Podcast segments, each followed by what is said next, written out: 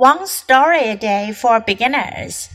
Book 7, Story 6 Sounds on the Farm.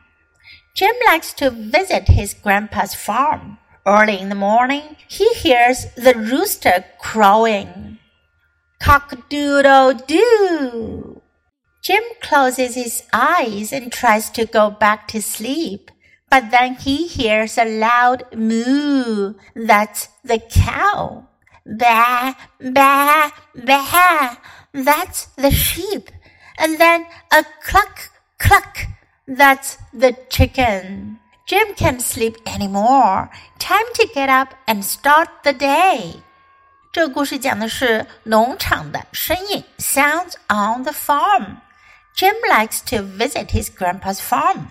吉姆喜欢去他爷爷的农场。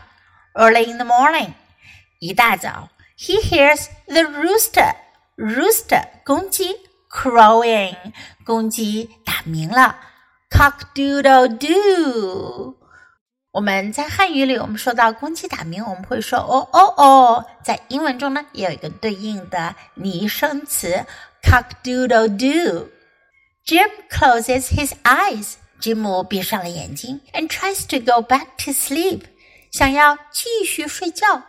But then he hears a loud moo，但这时他听到了一个很响亮的 moo。That's the cow，是奶牛在叫。Ba ba ba，That's the sheep，是绵羊在叫。And then a cluck cluck。that's the chicken. 小鸡们也叫了起来，cluck cluck. Jim can't sleep anymore. 吉姆再也睡不着了。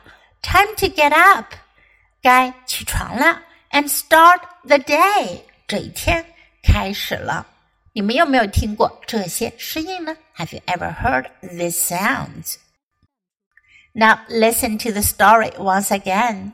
Sounds on the farm. Jim likes to visit his grandpa's farm. Early in the morning, he hears the rooster crowing, cock doodle doo. Jim closes his eyes and tries to go back to sleep. But then he hears a loud moo. That's the cow. Ba, ba, ba. That's the sheep. And then a cluck, cluck. That's the chicken. Jim can't sleep anymore. Time to get up and start the day.